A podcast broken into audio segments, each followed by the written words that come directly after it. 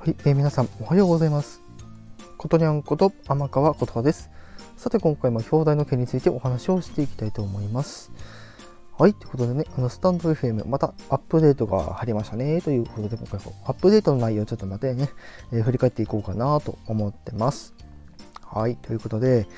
えー、先日ですね、はい、アップデートされた、えー、1点バージョンが1.48.0ということで、収録放送の上限時間が60分から120分にね、えー、なりましたと。これまでは60分までしか、収録できなかったというところなんですけども、120分に、変更と、プラス、プラス60分ですね、2時間まで、収録できるようになったと。いうことになったんですけど、これね、あの、ぶっちゃけ私はね、あの、あんまりここまでの長さは必要としていないんですけども、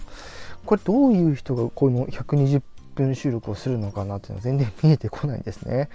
はい。やっぱりね、あの最大2時間、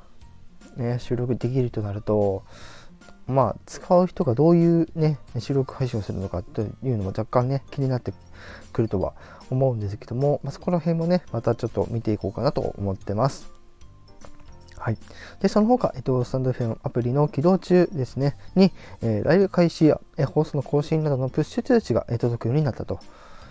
これまであのスタンド FM のアプリ起動中には、そのスタンド FM からのプッシュ通知を、まあ、送信していなかったということなんですけども、まあ、今回のバージョンによってアプリの、ね、起動中にも、えー、送られるようになったということですね。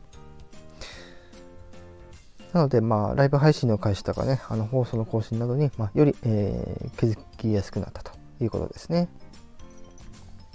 えー、あらかじめ言っておきますけども、こちらノートですね。 stand.fm さんのノートの方、ちょっと参考にさせていただいております。ご了承ください。はい、そうですね。まあ、この起動中に、えー、まあ、ライブ開始とか放送更新などのプッシュ通知が届くっていうのは、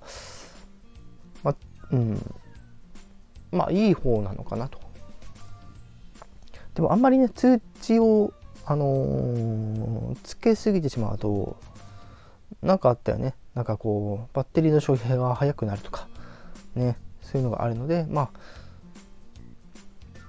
厳選してね、あのプッシュ通知の、まあ、設定していただければいいんじゃないかなと思ってます。まあ、その他はね、結構あの修正系改善点とかね、えー、されたということで、まあ、音声編集の画面において、まあ、読み込み中のデザイン、ね、を追加したっていうのと、あとミニプレイヤーからあのメンバーシップ、まあ、限定放送の画面開いたときに、えー、正常にされされなくなる不具合を、えー、修正したと。でその他もろもろということになっております。はい、ということでね、ちょっと簡単にね、まとめさせていただいて、まあ、自分が使用する分、どういう